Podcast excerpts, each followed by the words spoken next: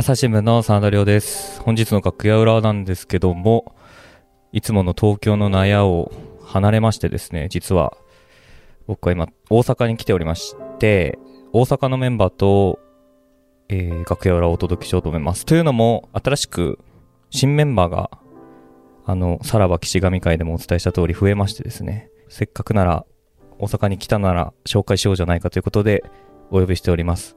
まずはもうもはやお馴染みかもしれませんが、中本ゆえさんをお呼びしております。よろしくお願いします。あ、よろしくお願いします。おなじみの中ほどです。よろしくお願いします。自信持ってくださいお願いします。なんか、いつも、はいはいあの、いつもあの、音声でだけで聞いてる真田さんが目の前にいるというのがすごい不思議でですね。いや、逆もしっかりですよ。あ、本当ですか？ぜひ今日は確かに。よろしくお願いしますあの、ミーティングとかでもカメラ一過してないから、顔見えないですもんね。そうですね。すごいいい声をされてるからいやとんでもない。どんな美男子かと思ったら、本当にもう想像した 通りの美男子で。もう冗談が。ゲストを置いといて我々だけで話してますけど。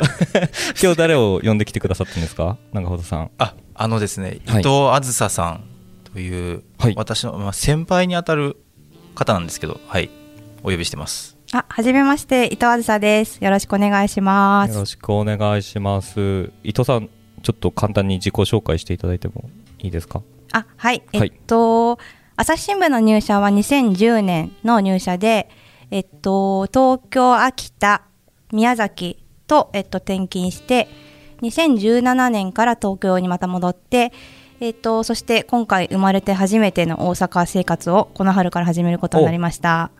初の大阪ですか？はい、そうです。それまでは、そっか、大阪本社管内じゃなくて、ちょっとずつ東京本社管内の方が長かった。そうですね、はい。東北、九州は経験したんですけども、関西に上陸は初めてです。はい。まだ関西来てから、まだじゃあ、1週間とか2週間とかそんえなもんですか、っとね、まだ一週、いや、まあ半月？あ、もう半月ぐらい？うん、で、まだちょっとまだまだ梅田で毎回迷子になってます。どうですか、関西は？いやー、人が多いですね。ああ、え、東京に、東京の方が多いんいや、じゃなですか？ないんか地下で移動してるからかもしれないですけど、なんかすごい人混みだなと、圧倒されてます。笑ってますけど。いや、私、あの、これだけ言えて、これだけ言えたらもう、これでいいんですけど、はいあの、私、伊藤さんに、はい。大阪本社で初めてお会いしたときに、あの、そう大阪州がし市内って言ったんです言言ったような気がするんですけど、あ、言われた気がします。伊藤さん、が、あの、関西州っていうんですかね、はい。が全くしないんですよね。私なんかは京都の宇治出身で、はいはい。あの神戸総局の見て今大阪本社で3年やってるんでだいぶその関西州っていうのは多分み見て分かる通りついてると思うんですよ。ちょっと見てもわかんないんですけど、わかりますいや、ななんか関西州しますね。本当ですか？はい。なんか関西州って何ですか？なんかあるんですよ。あのねえ橋本さんって言おうとしたけどあかんない。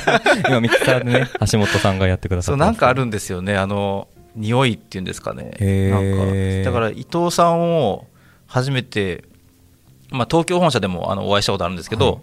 大阪本社に来られた時に会った時にすごい違和感があってなんか東京の人がやっぱり大阪にいるっていう感じを受けました第一印象はそれ第一印象それですね、うん。だからなんか今一緒に働いてるのがちょっと違和感っていうか不思議な感じ。です不思議な違和感。異物不思議不思議異物。ですか？違います不思議な感じ。光栄ですどうですか？中ほどさんと最初会った時の印象とか。ああ、でもなんか、やっぱ関西州はして、あの、関西州って何て でも、あの、仲良くしたいと思います。ちょっとま独特あとな間壁を張ってるわけじゃないです。はい壁を張ってるわけじゃない。そうですねはいそういう東西交流東西交流。大阪の音声チームに入ってこれから一緒にあのやっていただくことになると思うんですけども、これまでも楽屋裏ではいろいろな、まあ、音声チーム員もそうだしいろんな記者さんのこれまでをちょっと振り返って紹介してきたので伊藤さんも今後たくさん登場してもらうことになると思いますのよでろしくお願いします。あのリスナーの方に知ってもらおうということで。でそもそもその記者になろうと思ったきっかけを聞きたかったんですけど僕あの伊藤さんがですね我が社の採用サイトに載ってることを知ってまして。あ、ありがとうございます。それで医者を目指してたとかいう噂を耳にしたことがあるんですけど、はい。それは本当ですか？あ、もう、はい、あの、目指すのは誰でもできるので。一応頑張って勉強してました。えどういう医者をどういう医者をっていうか なんて言えばいいんですか？はい。あ、あの、まあ、10, 10代の頃はですね、はいはい。あのまあ、地域医療とかあの高齢者医療とかはい。なんかそういうなんか往診をしたりとかですね、まあ、僻地でとかそういうのをやりたいなとは思ってあの、はい、勉強はしてました。それってなんかきっかけあるんですか？きっかけはないですけどなんかまあおじいちゃんおばあちゃんが好きだったので、はい。まあその高齢者のなんかために何か力になれないかなとかいうことはぼんやりと考えてて。おじいちゃんおばあちゃん子だった。うんそうですね。はい。なるほど。はい。そのためにお医者さんになろうって。そうなんです。はい。ただもう数学がどうしても苦手であ。の浪人しても偏差値50代でだだ、まあ、諦めました。え数学ができなくて諦めたってもう数学がもうどうしてもだダメなんです本当。はい。でもそのなんか理系でずっと勉強していると自然とその例えば研究とか、うん理系の仕事とかそういう方に行こうっていう考えは特になかったんですか、そうですね。まあそれで大学院まで行ってまあ結構研究生活をあのみっちりお3年間やったので、はい。ちょっとそこで結構やっぱずっと顕微鏡を本当一日中朝から晩までもうこの部屋の半分ぐらいのところで一人でこもってやったりとかすするんですよ。この部屋どんくらいだろう？あ、えっと何畳だろう？ああ12畳ぐらいあるんですかけど？部屋この部屋としては？部屋として、まあそうですね。これの半分ぐらいかなじゃあ。まあすごいなんかそれが寂しくて、狭くないですか？そうなんです。本当誰とも口聞かずみたいな日もあったりして、へえそれで何の研究してたんですか？えっと、あのですね、なんて言ったらいいんだろう。まあ、ほなんか放射線、がんで放射線治療とかはいするときに放射線当てるじゃないですか。その時はいにあの、がん細胞にこう、そのままピタッと当てられたらいいんですけど、周りのまあ細胞に当たっちゃうと、それが死んじゃって、うんで、それがあの副作用で、あの、につながるんですけれど、まあ、それをこう、守るというか、放射線から、がんじゃない細胞を守るためのなんか防護剤を開発するっていう、研究の基礎の基礎の基礎ですけども、はい、それをやってました。やってたけど、うん顕微鏡を覗くのしんどいってなったちょっとそうですね、はい。あの、あまり自分ではちょっと向かなかったのかなと思って。はい。そこから記者になろうっていう、はい結構大転換な感じはするんですけど、もうその反動ですね。まあ、感動？はい。なんかそ、外に出ようってこと？そうそう、なんかまあそうですね。なんか喋りたいみたいな。はい。人と会いたいいとかいう反動で、はいはい、まあそれでもう、まあ結構就活ももう差し迫ってたので、はい、まああんまり深く考えずに絶対怒られますけど、まあマスコミの方にちょっと行ってみようかなと、うーんはい、思った次第です。で実際入社されてはい。どうでした？か入社してみて、はい。あもうでも本当今日の今日まで、まあ、入社して12年とか13年なんですけど、はい。2010 10年入社なのでお。12年ですかね、はい。めちゃくちゃ楽しいですね毎日今日の今日に至るまで毎日楽しいです。かもうそうですね。素敵だ、はい。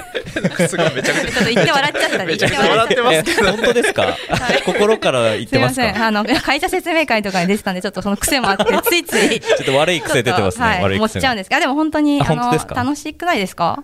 え逆にちょっと中本さんに聞いてください。楽しくないですか？苦笑してますか？ら他の仕事できなくないですか？僕は楽しいですよ、僕は楽しいです。す、中本さんが苦笑されてど私もなんか動機としては同じような感じなんです。あの私あの元消消防官で東京消防庁から転職したんですけど、まはいあ広さは違うんですけど東京消防庁もなんだかんだ言ってあそこであの仕事をしてると狭いなって感じちゃうんですよ。あんまあれだけ広いですけど東京消防庁って。東京消防庁で言うとなんか広そうだなと思い今思ったけど。広いですけどやっぱり、はい。あの世界としてはあそこだけ。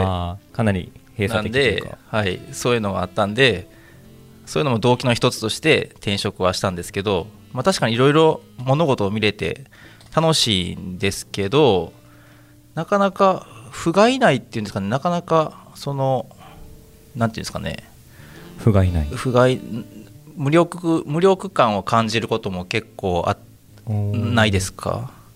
あもうそれははいありますね。はいあの消防官やったら例えばですけど、直接的に誰かを助けたりっていうのができきるんであんまりそうした悩みはあんまりなかったんですけど記者の場合ってこう直接的に何かをしてあげるとかっていうのがなかなかできないうん。場面とかがあってそういう悩みはありましたかね。うん。楽しいは楽しいんですけど、うんそうですね。伊藤さんもそういう悩みあった、はいまあ、悩みというかまあそうですね。やっぱりなんか自分は第三者なのかなってこう思う思う時はあってまあそれでまあ納得したらってあれですけどなんかすごい現場にいたりとか、まあ当事者と会うっていうところはそうなんですけど、まあすね、やっぱりできることといったら話を聞いてそれを伝えるということしかできないっていうのはそう不甲斐なさというかはいすごいわかります、うんそういうのもありつつでも楽しいまあ方が今はそうですね。まあなんか振り返ると辛いことはあんまり覚えてないですね。はい。え翌日に辛いこと忘れられるタイプですか、ああまあそうですね。はい。なるほど。ストレスはゼロです。はい。あストレスゼロですか、はい。すごい。ストレス耐性がすごいですね。え真田さんはどうですか？え？真田さんは？どうですかっていうと ストレスですか？そんなもうストレスなんてないですよね。楽しければ何よりですよね。音声チームね楽しいと聞いてきたので。これやればやるほどなんか音声チームストレスになんかさらされてるみたいな 印象になっちゃいますけど音声チームは楽しい。です。音声チームは楽しい。とないです風として音声チームムはって言いましたね。音声チームも楽しい。まああの伊藤さんの話に戻ると、記者今までは秋田とか宮崎とかやられてた。で出身は東京なんですか？あそうですね。東京の三鷹市ですね。お三鷹。京王線です。はい。お結構都会都会うんまあそうですね、まあ、新宿から20 20分ぐらいですかね。えずっとじゃあ生まれてから、えー就職するまで東京ですか、あ大学はちょっと千葉の方にあったんですけどまあはい、まあ、関東圏、まあ、ほぼほぼ関東圏、はい。じゃあ初の地方生活みたいなのが秋田みたいな、そうですね。え26とかで。どうでしたか？なんか今までの生活と全く結構違ったりするじゃないですか。文化も含まあ、めて、そうですね、まあそまあ、雪国っていうのもあって1月にそうね。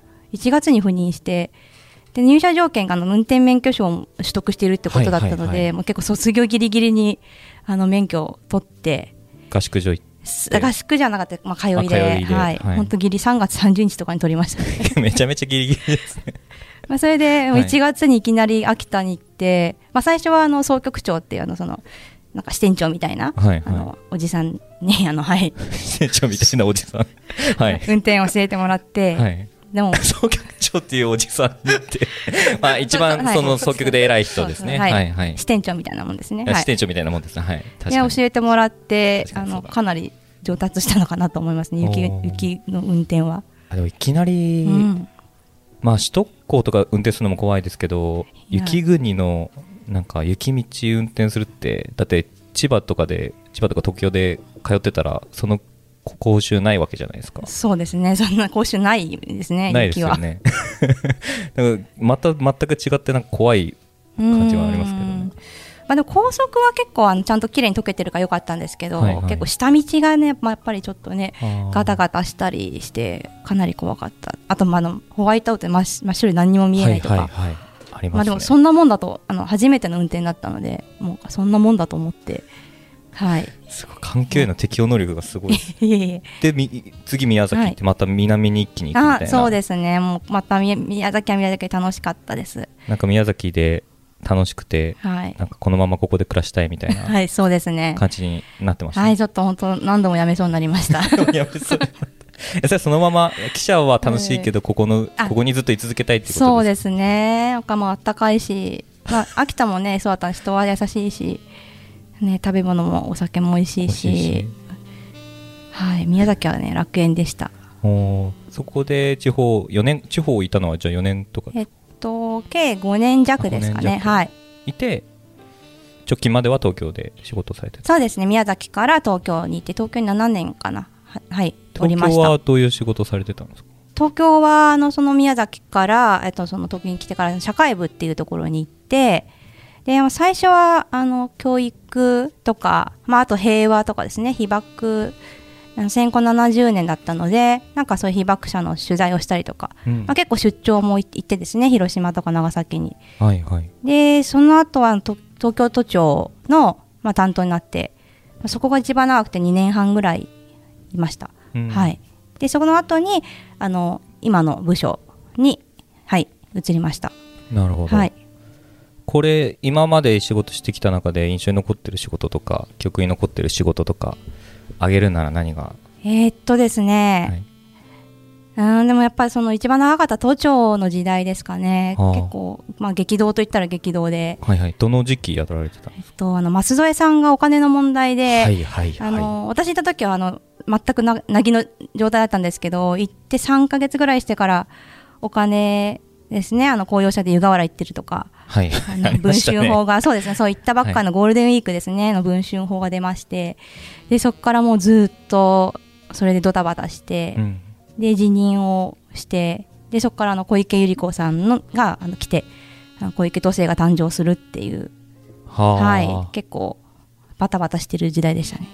結構、都政激動の時期ですよね。そうでしたね、はい。うんもうずっと都庁に張ってるみたいな感じだったんですか？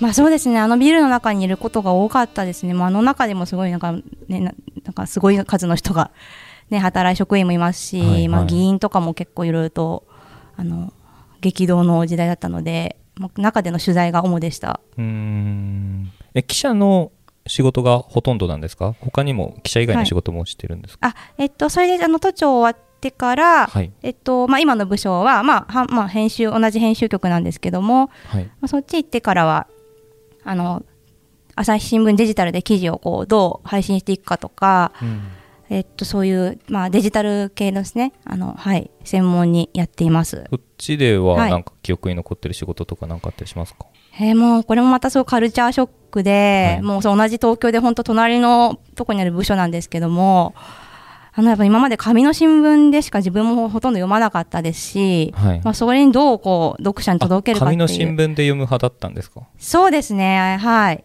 あそう。あんまり、ね、自分の自社サイトはあんまり見てなくて。なるほど。そう。だ全然もうカルチャーショックでしたね。本当。どういうところが？であのーまあ、反応がやっぱすぐ返ってくる、まあ、SNS でもそうですし、はいはいまあ、あとどれだけ今読まれてるかっていうのもあのこっちの社内にあるいろんなあのツールで見れるので、まあ、この記事が読まれてる読まれてないとかすごいあのそういうのもなんかすなんか目に見えてしまいますし、なんかでもじゃあどうやったら読まれるんだろうかっていう、まあ、それをちょっと遅いんですけども、まあ、10年目過ぎてからなんかすごい必死で考えるようになりました。なるほど、うん。そういう中でなんかこだわってやった仕事みたいなのってあったりとかするんですか？特にない？えっとですね。特にないわけないですよね。はい、いっぱいありますね。はい。なんだろう、あ、でも本当にこれ初期の頃なんですけど、はい。まあ例えばあの国会がある時とか、あと災害の時とかに。まあなんかその全部そのリアルタイムで記事をちぎっては投げちぎっては投げって感じで配信していく、まあ、タイムラインっていうのがあるんですけどなんかそういうのを結構始めたりとかしてもうあのちょうど北海道の地震が起きたのかな。そうそう。それであの何時何分今こういう被害状況です、はいはい。で何時何分あの自衛隊が入りましたとか。とかなんかそのなんかお役立ち情報じゃないですけどライフラインはここでつながってますとか。はいはい。そうですね。とかなんかまあそういうのってあんまりこうリアルタイムで届ける24時間で届けるっていう発想がなかったのではい、なるほど、うん、なんかそういうのは本当デジタルならではだなと思って。結構最近タイムラインとかうちのサイトでもたまによく見かけるようになりましたけど。そうですね。はい。あの本当全国いろんなところからあの部署とか関係なく原稿を投げてもらってあのリアルタイムで出すとかですね、ん。はい、そういうなんか新しい形というか、えそれを始めたのが伊藤さんってことあいやそそんなこと言うとあれですけど。そんなこと言うとあれなんですか？違う。始めてないです 始めてないんです。うん。始めようって言ってる中のただのチーム員のあ一人ね、みんなではい、始めたと、はい、うーん。でも結構この見せ方今は結構ねたくさん見られるようになってうんそうですね。はい。そしてこう音声チームにたどり着いたと。そうですね。はいあの晴れて音声チームに。今絶妙な間がありましたけど。はいあの楽しみにしてます、本当ですか、はい、またでも全然違いますよね。どうですか？研修受けてね。2日間？あ2日間じゃ3日目になりますかね？そうですよね。私もちょっとポッドキャストまだあんまりたくさん聞いてるわけではないんで。はい。はいあのちょっと詳しくはないんですけどもそうデジタルやってる時は一応僕たちあの2年前からポッドキャストというものありまして、はい。あのこっそりやってたんですけど、はい。聞かれあたりとか。ああのやっぱなんかつつどつどは聞いてましたけど。あ本当ですか？はい。なんか印象に残ってる回とかありますか？聞くなよみたいな顔しました。いやなんか。あのいろいろとはいはい。あいろいろと聞いていただいてということで。えどうですか？音声って今あの、まあ、今回僕とあと飯沼君とあと神田さん大はい。阪チーム来て、あどうでした？神田さんとかお会いしてみて。あ神田さんもともとあの存じ上げてたというかあそうなまああの一緒に仕事したわけではないんですけども、はい。あのやっぱ面白いし明るいしでなんかこう読者とのリスナーっていうんですかねこうちゃんと。はい。距離が近いのがまたこのデジタルよりもなんかまた違う世界というか面白いなと思いましたね。はい。あそうか。中本さんも神田さんと直接会ったの初あでした。私も今回のあの研修で来ていただいたので初めてお会いして、まあ、第一印象ででかいなと思って。あの タッパがですね。はい、でちょうど今あのなんかアフロヘアにされてるじゃないですか、はいはい。だからなんか思い浮かんだがあの前バスケの NBA にレイレイカーズにいたあのコービー・ブライアントの顔が思い浮かんで、おおそれぐらいなんか威圧感があるというかそれがびっくりしました私第一印象。ああ、そう見た目のインパクトも大きいですよね。また喋ると面白いですけどね。また全然なんか想像声だけで聞くとあ想像勝手に膨らませるじゃないですか。なんかそれと比べるとだいぶ違ったなって感じですか？いや想像、えー、とそれとはいほぼ一致してましたね。あ一致しました。であとあの昨日あちょうどあの研修3日間のうちの間の時にあの大阪の人たちに向けてあの説明会があったじゃないですか。あのあはいあの、はい。あの神田さんがあの説明すると社内の理解を深めようということでまあ社内のひ記者ビジネスの人向けにポッドキャストこういうもんだよっていうやってますっていうのを説明する会がありまして、はい、それの時にお話しされてたあの話がすごい、ね、熱意がすごい伝わってきてですね、はいはい。それまでの私とちょちょっと捉え方が変わったというか、はい、それまでの中ほどさんどう捉えてたんですか？聞かないでく なんですか？始まる前みんなこ何でもいいですよみたいな NG ないですよみたいな感じだったんで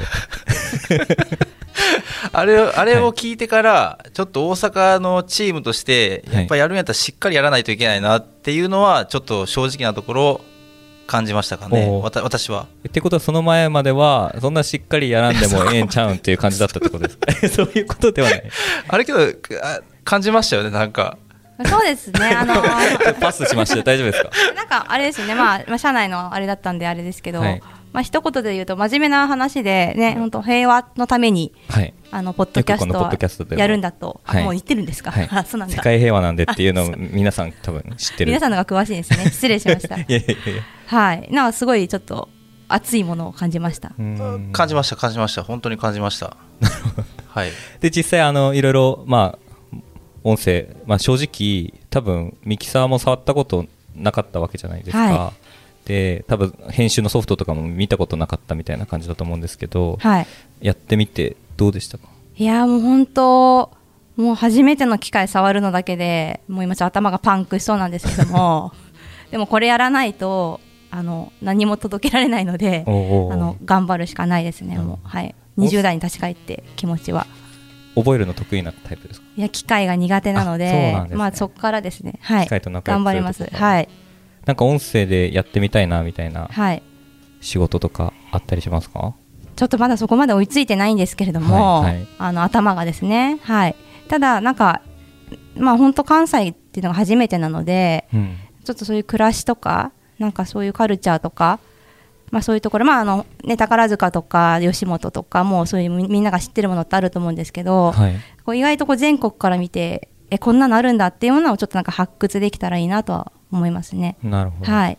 中ほどさんとしては伊藤さんに求めるものとかこういうことやってほしいみたいなのってあったりとかしますか？あ私あの今日あの伊藤さんがあの、はい。ポッドキャストで喋ってるのは初めて聞いたんですけど、はい。いやめちゃくちゃいいんじゃないかなと思っててなんか MC、はいはい。なんかすごいあの一番最初の総局長のことを支店長っていうのはなかなか的を置いていて。支店長みたいなおじさんって言いましたおじさんって言いました。が確かにその通りで。はい、そういう感じすごいいいなと思いました私は。そういう感じ。はい。大阪の音声チームとしては岸上さんがいないなくなって、はい。ちょっとまあ大大阪の音声コンテンツどうしたんだってちょっとまあリスナーさんにあの思われないように、うんうん。まあ、新しいメンバーとチーム一丸となってっていう感じですかね。どういう番組作ってほしいとかとか？どういう番組ですか？いや昨日お話あ話してたんは、はい。そのお笑い売れないお笑い芸人を取り上げるとかなんか関西のならでは関西だからこそできることをやれたらいいですねというふうなことを話してます、今全くこう関西で生活したことない伊藤さんから見て関西といえばみたいなのって何が浮かんでるんですか？関西といえばですか？ああ、でも、あの本当にいやテテレビがまず全然違くて、まあ、そこはちょっと私がこれからこう取材でどうこうって話ではないと思うんですけど、はい。なんか本当西川きよしと上野恵美子がこう毎日出てるっていうのが そもそもすごいびっくりではあなんか全然違う国に来たなっていうぐらい。であとちょっと面白いと思ったのが、まあ、なんか街の作りというか街の作り。そうなんか大阪来る前にもうちょっと怖すぎていろいろ調べたんですけどはい。なんかその北新地が銀座でなんか梅田が新宿みたいな。なんか違ったら本当申し訳ないですけどネットで見た情報なんですけど。えどうですか？中でなんか本さんこ日の情報は。本橋が今秋葉原とか？あけどそうですよね。そうなんか新世界が浅草とか。なんかもう全部それも頭に覚えてこっちあ東京の地名に置き換えて覚えてってるって感じ、なんかその街の雰囲気とか？そうと思ったんですけど意外と行ってみるとなんかやっぱ違ったりして。でもなんか似たようなものがこの東西に対象にあるっていうのがなんかちょっと面白いなと思ってあのすみませんただの感想なんですけども。いやいやいやいやいやそうか。なんかやってみたいこととかないですか？関西来て。だいぶあのずかずかきますね。あのちょっとすみません。あのまだそこまで追いついてなくて。そんなまだ我々そんな親しくないでしょみたいな。ごめんいやすみません。ちょっと あの神田さんに仕込まれてるのでずかずか行けというスタイルはいで、ちょっとごめんなさい。ちょっとね頭がねあのポッポしてるんであのそこまで。いや確かになんかポッポしてるってこれ部屋が暑いんですよねこれああここの部屋が？なんかポッポしますよね頭。そういうことですか？あそういうことじゃないですかこれ。私ちょっといろんなことを詰め込むこの2日間すいません。詰め込みすぎあそてそうパンク寸前だっていうこと。詰め込み 詰め込んだ最後の最後にこれ撮ってるので、そうなんですよちょっと。疲まだ。れ切ってる状態で撮ってるのでそうですねあのミキサーのこのボタンを押すっていうのが精一杯なので、なはい、ちょっとごめんなさいアイディアをなくてまだ。いやいやいやいやいや。逆に、はい。真田さんとかははいはい。どういうどういう番組作ってほしいなとかってありますか？どういう番組作ってほしいな？いやなんか岸上さんはいろいろディープ日本史とか宝塚とか始められたじゃないですか。まあそれはそれで引き継いでまあファンの方もたくさんいらっしゃるしやってほしいなとは思うんですけど脱岸上さんコンテンツみたいなのもあっていいかなとはなんか思います。まあでも全くねあの我々岸上さんとは別のキャラクターの人間なのでなんか だからこそ違うものをちょっお。とね思いつけるように。そうですね、はい。うん。頑張ります。頑張ります。なんか。はい。ちょっとだらけちゃってすいません。で最後にちょっと、まあ繰り返しになるかもしれないですけどまあ改めてなんかリスナーさんに一言あ。目標なりはい。ご挨拶なりあればはい。お願いできればなと思うんですけども、はい、えっと、すいません、なんか初回からちょっと、あの、ふにゃふにゃした感じだったんですけれども、まあでも本当にあの、秋田、宮崎と、あの、こう、いろいろと全国を転々としてきて、で、私ちょっともうすぐ、あの、ね、アラフォーなんですけども、あの30代の終わりをこの初めて大阪であの過ごせるっていうのをすごい楽しみにしてまして、あの、なんかなんかそういう新しい視点で、ちょっとフレッシュな気持ちで、はい。はい、いろんなものを思いついたりとか、あの、まあ、その自分がっていうんじゃなくて、あの、いろんな人の、この、あの社内でですね記事とかもこうた楽しく流通させるようにあの頑張りたいと思います。はい。中尾堂さんもじゃあ大阪班の班長として一言お願いします。ああの班長班長という意識はあんまりなくてみんなで一緒に頑張っていければなっていう感じでいるんですけど、まあ、えっと大阪コンテンツ本当に頑張っていきたいなとは思ってます。であのどうしてもあのリスナーさんからいただくコメントがどうしても東京の番組が多くてなかなか大阪のメンバーはちょっと寂しい思いしてるんで 大阪のコンテンツもいろいろご意見いただけるようにちょっとまあこれからもまた頑張っていきたいなとは思ってますんで、うんうん。リスナーさんの皆さんもぜひあの大阪のコンテンツが成長していく様をですねぜひ聞いていただいてぜひあの応援メッセージとかをいただけたら嬉しいなと。絶対リスナーさんの中にも関西大阪にいらっしゃる方もいると思うのでね。もしまず伊藤さんにここい行きなさいとかこれいいですよとかあったりあと大阪班にこういう番組やってほしいなみたいなのあればぜひぜひお寄せいただけたら。あそういうのもできるんですよね多分音声で。でき音声メッセージで送ってきていただいてももちろんいいですけど あのフォームとかね意見意見いただいて、はいはいこういうところ行った方がいいよって言われたところに伊藤さんが行ってみるみたいなああそれもできるわけですよねねうんちょっとご本人はちょっと何のことやらっていう感じです。いや、あの、楽しみにしてます。はい。ということで、じゃあ、あの 大阪メンバー、今回、あの、別の回で橋本さんもご紹介しましたけど、また新しいメンバー入って強力になっていくと思いますので、ぜひ皆さん応援していただければなと思います。もちろん東京のメンバーも頑張ろうと思います。ということで、今日は伊藤さんと中本さんお越しいただきました。ありがとうございました。ありがとうございました。それでは。朝日新聞ポッドキャスト楽屋裏ではリスナーの皆様からトークテーマも募集しています。ハッシュタグ朝日新聞ポッドキャストでつぶやいてください。